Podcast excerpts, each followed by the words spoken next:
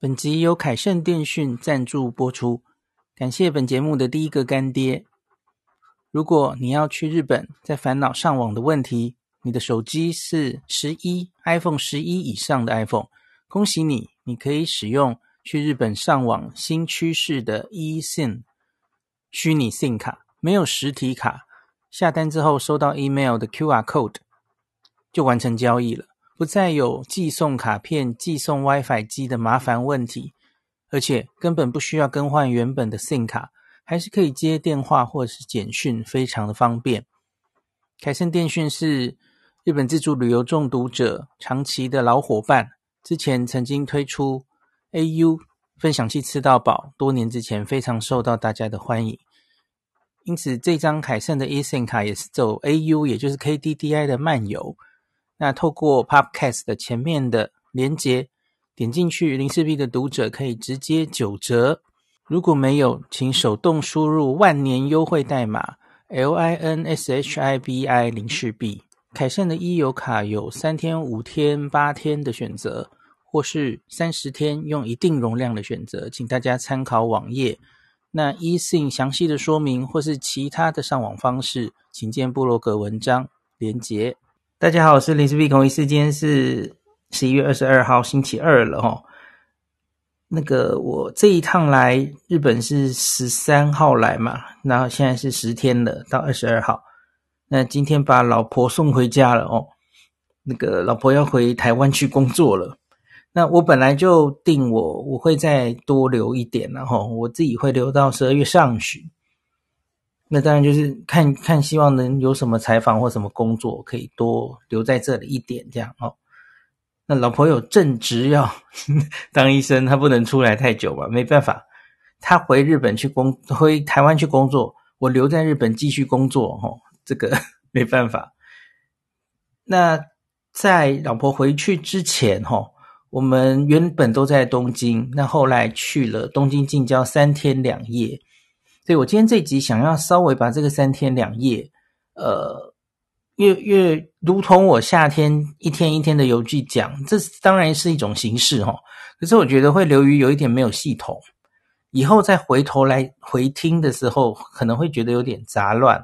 我觉得主题式的，与其看这个流水账的游记，哦，写文章也一样了哈，部落格文章也一样。我觉得大家可能更想。听到的是一个整理哦，那所以我今天想把这个三天两夜，呃，东京近郊，呃，我们怎么排行程哦？那为什么会有这样子的行程？那交通方式是什么？呃，因为很多人这几天私讯在问我哦，可不可以有你的行程给我们参考哦？你是怎么安排交通的哦？那所以我在这一集想跟大家解释一下，首先。你应该很清楚的可以看到，我们其实是包车的啦哦，呃呃，你要租车自驾当然也可以啦哦。你看我们去的那个行程这么的随性，这么的那个 呃东跑跑西跑跑哈，呃，我是用包车的啦哈，就是很类似我之前跟大家，虽然我这次不是跟美代子包了哈，那个可是就是类似美代子包车的系统，那就是会有一个司机，然后。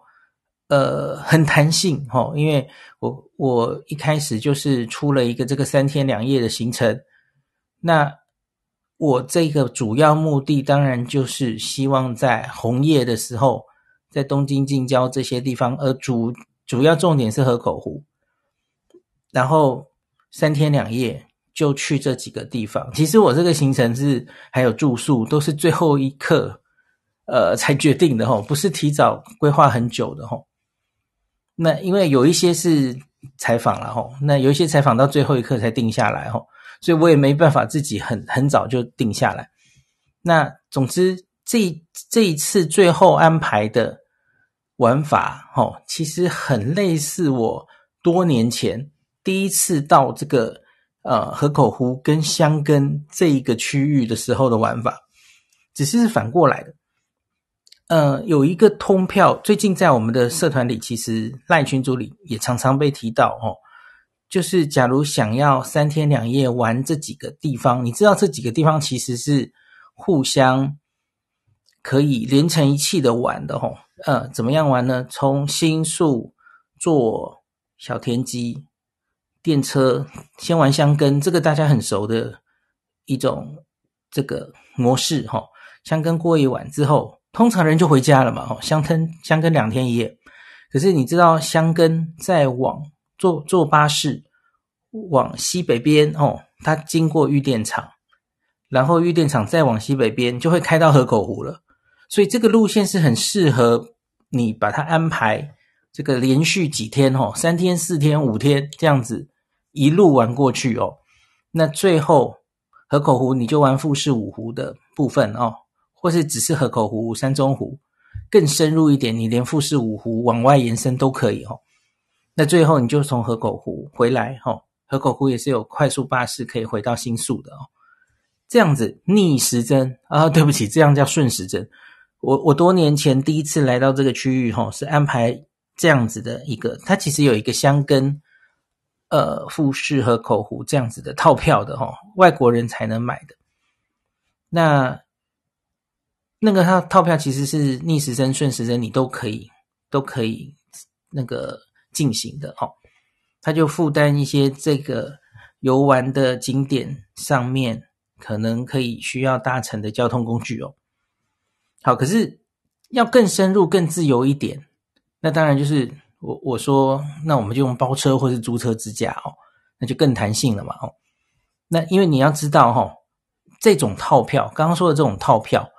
它有一个问题，因为它可能就是跟你说这个区域的巴士你可以坐哦，那可是你要知道箱根可能还好，可是，一旦到了河口湖哦，那那个地方其实就是即使是巴士哦，有观光巴士或是当地的巴士，这种比较偏远的地方巴士通常都班次不会多哦，所以这样子要玩起来的时候。我我举个例，你假如已经在富士五湖的区域的时候，哦，有一个对我来说，我我觉得对多半的朋友来说，应该也是，你就会心系于我很想看到富士山，而且是我很想看到从不同的角度看到的富士山哦。这是我个人从以前到现在，只要到富士山附近，哦，我就会很执着、心心念念于这一点。我相信很多人都是这样如此，因为。大老远都跑来富士山脚下了，吼，结果竟然看不到富士山，那不是非常惆怅的事情吗？哦，很多人可能想得很简单，我跟你讲，你到了富士山脚下看不到富士山是非常常见的。我自己大概是第三次吧，到河口湖我才清楚的看到富士山，吼，因为富士山实在太容易起云雾这样子，云雾缭绕哦，然后。冬天可能会比较有机会，然后是越早越有机会，然后到了中午或是十点十一点，中午以后那个云就起来了，太常见了哦。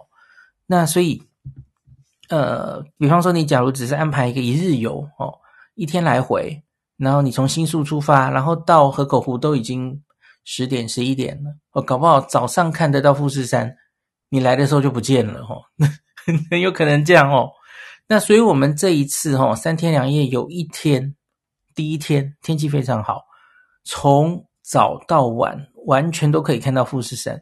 那是我个人十几年以来几乎没有遇过的状况，那实在太幸运了哦。通常没有那么幸运的，那个机会稍纵即逝哈。即使看得到富士山，它搞不好十分钟后、二十分钟后就忽然云就积起来了哦。这真的是太常见了。那所以。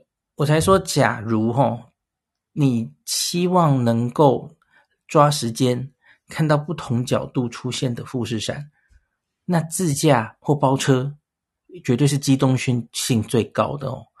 就假如你去的时候，你机动调整行程嘛，以前我们说是雨天备案，齁，现在是富士山备案哦。万一你真的像我第一天的强运哦。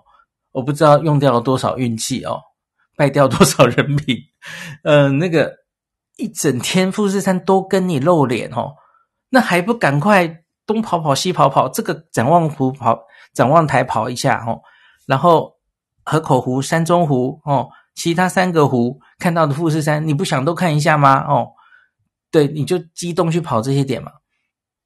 那可是万一哎，就很惆怅。这富士山一下子就藏起来了，一大堆云雾哦。哦，那那还跑这些这一点干嘛嘞？哦，那只是令自己难过而已嘛，哦。就照一张照相照片，然后说画一个黑线，说，诶，我们看到富士山了，这太可怜了嘛，哦。所以这时候就是看不到富士山的备案，你要准准备嘛，哦。比方说逛一些室内的行程啦，哦，或是看一些别的风景啊，等等的，哦，或是美食多吃一些啊，哦。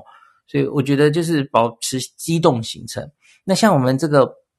包车的话也一样嘛，吼，我我其实因为第一天天气很好，所以我们就多跑了几个点，然后第二天哦，雨天阴天哦，呃，富士山能见有限，吼，我们就安排室内了，哦，那所以不管是你是自驾或是这样包车，其实都是可以很机动的排你自己的行程，吼，那很宝贵的时间都大老远到这里了，吼，把这个时间做最有效的运用，吼。好，那再来我讲一下为什么我这次会想来东京近郊。有我好像前几集有稍微预告过了哈，因为我之后跟那个几个伙伴有想要做东京近郊的一一日的自由行。那、啊、对不起，是巴士一日游啦，巴士一日游不是自由行。那我上次有跟大家解释过哈，对有一些新手或是嫌麻烦的人。其实这种一日游好像还是有它存在的空间。那所以，我我上次在讲应该是 KK Day 的时候，哈，我我跟大家讲说，诶，这样的商品其实蛮多的。可是我希望能够自己去看一下，然后觉得有什么景点可以排进这些一日游里面，然后哪些适合，哪些可能不太适合，时间很难掌握等等的，吼。那所以要。跑一些大家比较拔辣都会去的景点，或是开发一些新的景点，对，所以我才会这一次想安排这个三天两夜游吼。那老婆已经回去了嘛吼，那接下来我还留在东京的时间，我其实就会一一个一个一日游，现存已经有的一日游，我会一个一个去体验齁。那因为我要真的自己去尝试过，我才知道。嗯，这样的一日游有什么问题？哦，那一般朋友参加这个一日游可能会有哪一些不满的地方？哦，觉得还可以再改善的地方？哦，对，所以总之我这一趟来的很大的一个任务，其实就是做这件事了。哈，好，那这一次三天两夜，当然就是主要是要开发一些新的景点。哈。因为芭乐景点，我可以自自己以后一个人的时候，哈，我们巴士一日游的时候去尝试。那另外是，其实有一些景点我已经去过了，而且我是照过很好的照片，呃，等等的，像是人野八海这种地方，哈。那所以我就不会再安排去天上山公园，哈，这个其实都去过了，哈。天上山缆车，然后像是箱根的海盗船，哦，大永谷坐缆车，哦，这其实。很拔辣的行程嘛，吼，大家都体验过，我也我也都照过相，吼，写过游记，这种我就不会重复，吼，所以我现在回答了一个问题，吼，大家说我想跟你要行程，我跟你讲，我这个行程跟你就是对你来说可能没有什么参考性，因因为我是以目的，我的目的其实是希望能够，呃，把巴士一日游。把它改善，哦，加进什么新景点哦，去跑一些景点哦，像香根我们故意去了那个哦，我以前从来没有去过香根的那个芦之湖畔的那个平和的鸟居，然后照相的那个哦，我以前从来没有去过，大家知道为什么吗？因为那里太热门了，香根神社哦，香根神社的停车场啊，通常是几乎开不进去的，大家。旅行社到那边啊，通常那个车子都要停在外围，所以我虽然去过香根香根那么多次哦，有时候用一日游去的，跟团好像也有去过一次哦，我从来没有接近过香根神社过，没有人带我去，有时候都是时间不能掌握，然后停车停不太进去哦。好，所以我这次就自己去了哦，所以这是我这次是任务导向哦，然后你看我去箱根。我就只去了这一个景点，因为其他的景点对我来说我早就去过了哈，我知道那是怎么回事哈。我我去过玻璃美术馆、一雕刻之森美术馆，然后我大永古缆车也坐过了，海盗船坐过不止一次，好像是三次吧哈。所以这些东西，假如你是第一次去箱根，你肯定要体验一下的哦。所以我没有去啊，所以你参考我的行程没有用哦。这些还是很值得去的哦。那河口湖也一样，因为我上过天上山缆车了，河口湖的游船我也坐过哦。河口湖的那个木之花美术，那那叫木之花吗？对，就是打样猫的那个美美术馆哦，我去过两次。音乐和博物馆我去过三次，对，所以那些都很值得去。可是我这次没有排嘛，吼，所以你跟我要行程没有意义，吼。因为假如你是第一次来这里的话，你其实有很多东西可以安排。呃，我这次其实是补足我之前没有去过的地方。哦，好，这个要稍微跟大家解释一下。那可是有一个我们那特别这三天两夜的几个点哦，我觉得可以跟大家讲一下的哦，就是我会考虑跟这个巴士公司讲，我们是不是可以排除万难，还是把它安排进来哦？有什么可以安排不能安排的哦？好，有第一个是这样子，新仓山浅间公园，那个就是非常非常著名的，有一个五重卡。在右边，然后富士山在左边的那一个很著名的点，吼，他要爬三百多阶的楼梯上来。这个现在在有一部分的巴士游是有排这一点的，吼。可是我自己觉得排这一点有一点点危险的是，哦，因为爬三百多阶可不是每个人都可以轻轻松松的办到，而且年轻力壮的人可能可以很快的就爬完，哦。呃，有一点年纪的或是体力不是很好的朋友哦，哦，真的可能会出状况啊！三百多阶哦，虽然对我来说已爬过了那个，哎，我爬过了什么啊？我不记得我们前几天是爬了什么？你说爬，我们不是爬，嗯，爬了什么意思？我我是爬了什么？然后我现在觉得三百多阶好像没什么。我怎么忽然想不起来？你说以前吗？对对对，应该是那个金刀比罗宫吧？是不是？金刀比罗宫当然是最可怕的了吼。可是其实金刀比罗宫，我有他们工作人员有坐车让我到半山腰再开始爬，所以那个也不是完全。哦、对，所以诶，我到底在想什么？我前一阵子有爬一个，不是，我跟你不一样，不是很恐怖。好，没关系，我想不起来了。那可是新仓山的三百，不是不是三百多阶，我觉得现在对我来说还好。可是我可以想象有一些人大概体力是个负担这样子吼。那我我自己想象的比较好的状况是吼，如果刚刚说的，呃，即使是这样巴士一日游，也应该有它的弹性。就是假如你就已经开过去了，然后。看到当天富士山，反正就是看不到了，那你还要大家爬上去干嘛嘞？哦，那你这时候要有个备案哦。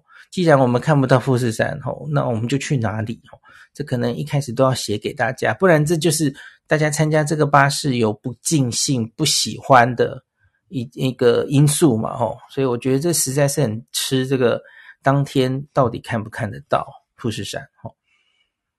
好，那个假如是我们去，就是哦，天气实在太棒了吼，那个那爬上去完全值得这样子吼。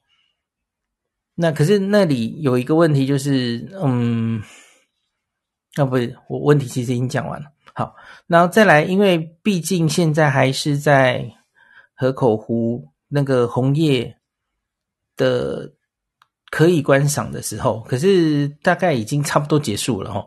因为我们去的时候，很多红叶已经在地上了哦，就是它已经被打下来，然后红叶地毯哦。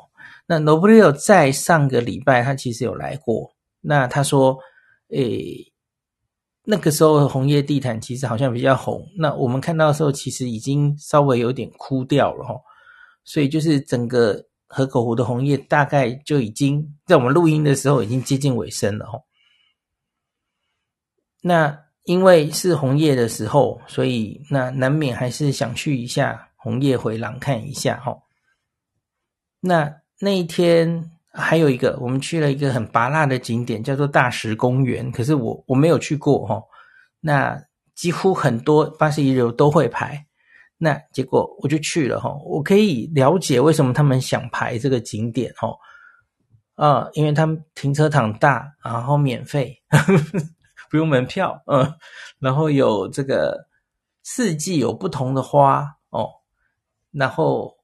湖边，它在湖河口湖的北岸嘛，吼，那有芦苇，然后秋天还有这个扫帚草，吼，你可以看到，就是拍很漂亮的这个湖边的芦苇为背景，吼，扫帚草为背景，然后远方是富士山这样子的照片。那夏天的或是有开花的时候，当然有各式各样的花，吼，那也是非常漂亮的。那。也有纪念品店、土产店可以逛，这样子吼，所以大石公园好像还不错吼。那它也是时间很可以掌握的，那不像我刚刚说的那个新仓山这个浅间公园哦，让 大家爬上去哦，哦，大家速度有的快，有的慢，这样就可能时间很不能掌握哦。那还有一个，我这一次没有拍，我在想我我之后自己去体验就好了，就是。很多一日游行程会把富士山的钟乳石洞排进去哦，就是富岳风穴哦的的这种东西。呃，我不知道大家小时候有没有看过《圣斗士星矢》哦，《圣斗士星矢》有有一集的舞台就是在富士的风穴里面哦。那个我觉得是夏天很好的行程哦，那个里面就是很凉嘛哦。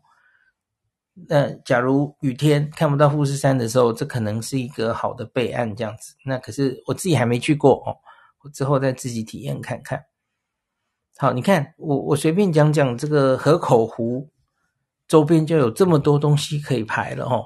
所以你假如只是来一天来回，我觉得实在是太可惜了哦。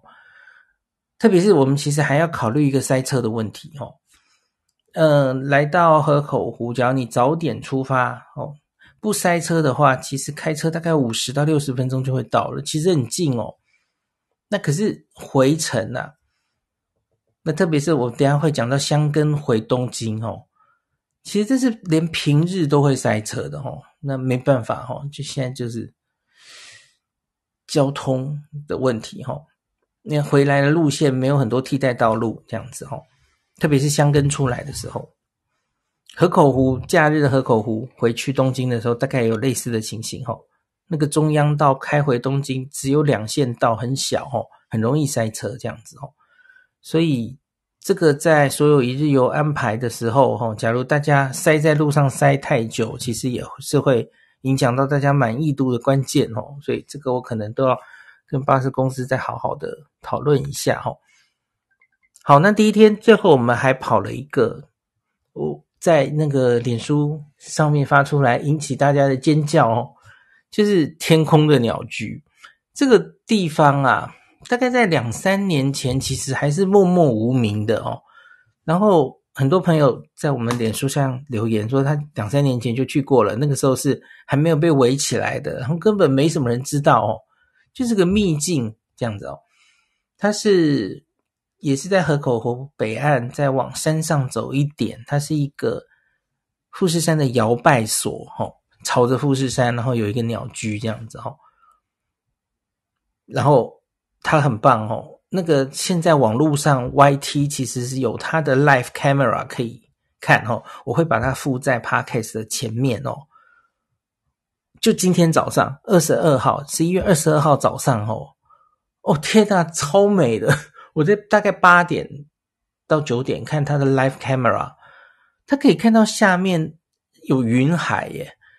然后富士山这两天下了大雪齁，那个山头积雪，一夜白头，哇，我的妈，超好看。然后那个就是还有一些红叶，所以哇，真的非常非常棒齁。那这个地方现在变成就是。没有到菜市场了，可是就是很多人都知道了这个点，那所以我也很希望可以把它排进来。可是有一个问题是，呃，它上来的路是比较小的哦，所以假如是中巴，搞不好就有一点点困难了。那所以，那这个好像不太可能排进来。呃，我们是车子直接开上来之到一个地方之后，然后进去要用走的，可是那个走已经走一下就好了，大概两三分钟就到了。那可是假如你是从山下的浅间神社。的不开车哈，就从山下的浅间神社，你到了那里，然后一路走上来的话，哈，Noburio 有走过，他说好像要半个小时。哎，你要不要描述一下？哦，对啊，就是如果从山下走上来的话，就是坐巴士，然后到那个下面也有一个浅间神，也是有个神社，然后一路上上来是是蛮舒服，但是要花时间，因为它那个坡也还蛮陡的嘛。可能是我们坐车上去其实也有点陡，所以会很累吧？对不对？一样有体力的问题，对，对，然后但是不会走不到啊。但是如果你是把它当做是散心的话是 OK，但是如果你是很急的想要赶快上去再下来，你就会觉得这段路其实非常的加妈，就是对，而且到了之后还是要走走一小段小一小段路嘛，对不对？公园没有走，它就是有一个停车场，那停车场数目也没那么多，那如果你没办法停车，你就根本下不了车，所以其实啊那边其实是一个八通。嗯，想要像你讲的要排进去，应该是想排，但是感觉上交通好像哈没办法直接上去哈，有一些变数。对，有点复杂，可是真的好棒的景点哦。呃，可是人好多哦，排队的人很多，超多的，大家都知道了。而且我就觉得，诶，这个是观光客还没有完全回来的时候就这样哦。就日本这两三年应该也是。就只有国旅可以玩嘛，哦，所以这个地方就越来越多人知道了哦。我觉得那天排队的人就是有外国人，当然有，可是也蛮多本国人的哦。那所以哇，这地方已经如同我等一下会讲的这个芦之湖畔的那个和平和鸟居，也变成芭乐景点了，一堆人 都都在排队这样子哦。好，然后讲完了，我们第一天跑的比较多点。我们第二、第三天就放弃，然后因为天气第一个没那么好了哈，那所以第一天最多我排了那么多哈，你看那司机大哥可能觉得啊好难赚哦，哦跑那么多点，然后大概到五点的时候我们才哦啊，反正太阳下山了，什么都看不到了哦，我们就去了山中湖，我们预定住宿的一个豪华旅馆，嗯、呃，对不起，呃。豪华露营，那这叫 Vision 的 Glamping，这个我明天会特别单独讲一集哈。我现在就先带过了哈。然后在这个山中湖附近的这个 Glamping，那因为它实在太豪华了哈。呃，我很高兴这个，呃，我我采访过很多豪华露营哈，可是这个应该是最豪华的一次，然后。我之前从来没有机会带老婆一起来，哦，有种种的因素。可是老婆第一次在日本体验到豪华露营，竟然是这一个哦，呃，一则以喜，一则以忧哦。以喜就是哇，他体验到跟我一起体验到那么好的哦。以前都只能说，诶，大家记不记得我七八月去四国的时候，也有经历过几个 glamping，我的感想都是 这个连老婆跟小孩的床都准备了哦，很可惜不能带他们来。哦好好高兴，这次可以带他们来，带老婆来。可是忧的就是哇，他以后的 glamping 他可能都看不上眼，然后这个真的是很豪华。好，然后因为它很豪华，然后第二天天气没有这么好，所以我们第二天的行程就非常松散。然后第二天，特别是中午以后哦，还下起雨来，所以我们就做了室内的备案。哈，我们去逛了御电场附近。的富士山，哎，不对，应该是富士吉田的附近哈，的一个富士山世界遗产中心室内行程哈，仔细了解一下富士山变成世界遗产，然后富士山的历史、它的信仰哈，登富士山会要注意到什么事情，有哪几条路哦，然后在富士山上看日出叫做玉来光等等的哈。那个里面都有非常清楚的解说哈，那我们其实看得不亦乐乎哈，看了蛮久了哈。那天白天的行程就只有那个，然后后来呢，就晚上就往玉电厂去了哈。你看，就如同我刚刚说的，我们就是先玩五湖区域哈，河口湖、山中湖，这这都是顺路的哦。你看地图，原本你可以加入一个人野八海，也很顺哈，在山中湖附近哦。那接下来就往下走，走到终点，在河口湖区域跟箱根区域，然后山路上接起来，中间就是玉电厂哦。那在玉电厂这边最有名的，当然就是逛 Premium Outlet 哦。我老婆第一次来玉电厂 Outlet，她的心得是说，来这里逛哦，是属于增长见闻型的哦。就是大概一辈子一定要来一次哦，就实在太逛太大了，太大了哦，就见识有那么大的 Outlet 这样哦。好，这是他十几年前第一次来的时候心得哦。那当然，后来近几年东京近郊其实也出了蛮多规模很大的 Outlet 哦，所以也许不一定要跑那么远来玉电厂。那可是玉电厂还是 Outlet 的始祖吧。很很早很早期的，那后来规模也越来越大吼。那这个我们当天就是直接住在玉电厂，他二零一九年在这个园区里面其实开了一个温泉，还有一个旅馆吼。这个很多台湾朋友可能不知道，它是二零一九年底开的吼。那后来就很快就遇到疫情嘛哦。那所以大家还很陌生哦，所以玉电厂的旅馆还有 Outlet 本身哦，我们会在在后面一集单独来讲，告诉大家哈。好，那原本呢，看天气报告，第三天其实天气也很差哦，所以我原来没有抱太大的希望。呃，他是早上差了，他说下午以后会放晴。哦，所以我就想说，好，那我们下午以后就去箱根好了哦。诶，结果呢，这天气没有完全准，那是往好的方向走哦。十点左右，我们这间旅馆很早缺考哦，十点就缺考，然后结果，诶，十点的时候，富士山就整个探出头来露脸了，我吓到了哦，因为今天。这个第三天的早上五点六点，我起床的时候就完全看不到富士山。我原来已经想放弃了哦，哇！结果就看到富士山了哦。那所以呢，这个我就想说，离开 Outlet 哦，那往箱根走。我刚才前面有解释哈，箱根的芭乐景点我其实多半都走过了哈。那这个箱根神社，还有箱根神社在芦之湖畔的一个。几乎是延伸到湖里面的一个鸟居哈。你假如搭这个芦之湖的海盗船，你经过那个地方，你一定会照相的哈，因为那是一个很著名的一个地方哈。那个平和的鸟居在森林湖边，又有一个鸟居很漂亮，然后背景顺利的话哈，某个角度你可以看到富士山。那个很多网络上的图都有哈。那就是那个鸟居哈，那近年很流行在那个鸟鸟居拍照哈，拍这个 IG 的美照这样子哦。那所以我们有去哈，那我们去这里花了多久的时间呢？排队就排了四十六个小时，天哪，这个是寿司大吗？那成功的拍了，我们去的时间大概是四点，已经太阳快下山的时候哈。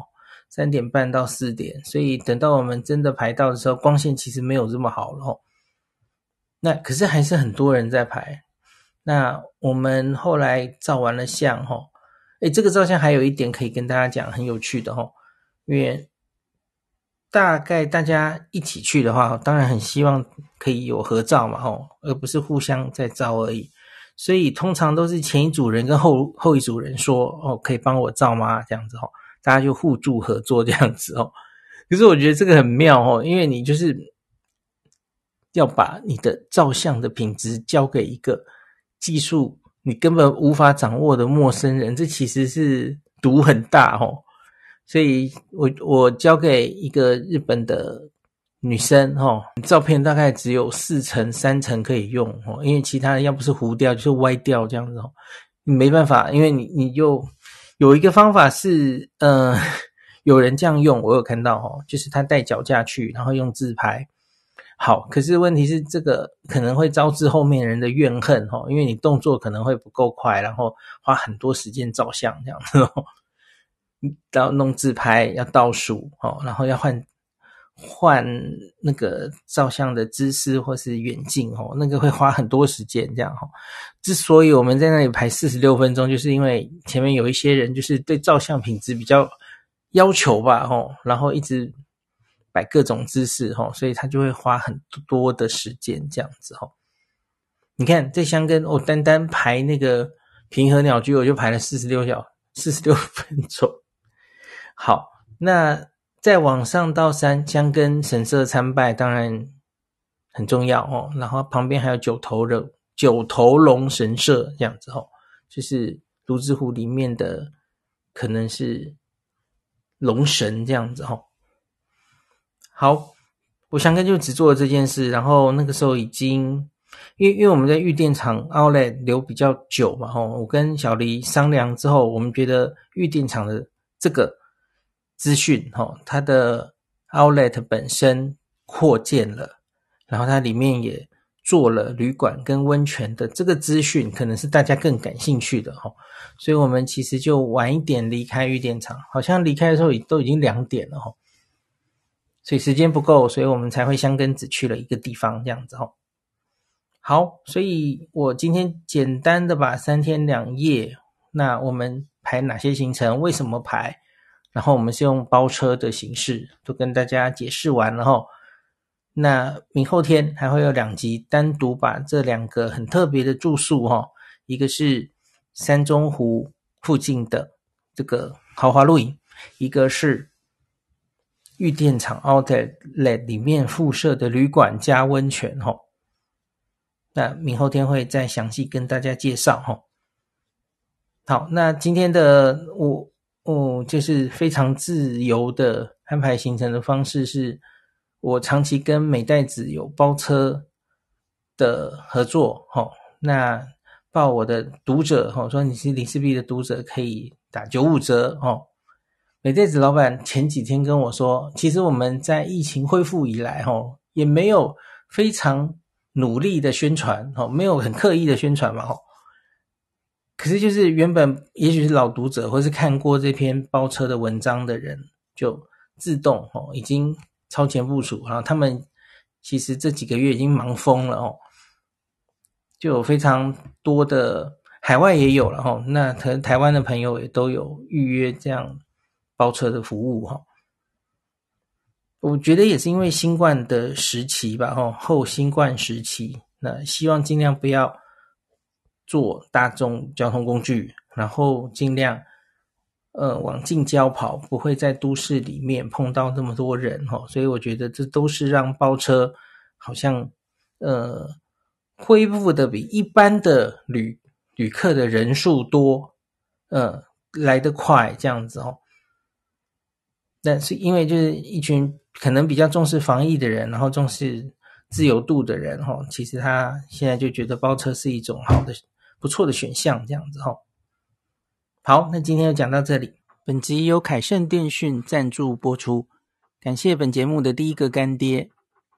如果你要去日本，在烦恼上网的问题，你的手机是十一 iPhone 十一以上的 iPhone，恭喜你，你可以使用去日本上网新趋势的 eSIM 虚拟 SIM 卡，没有实体卡，下单之后收到 email 的 QR code。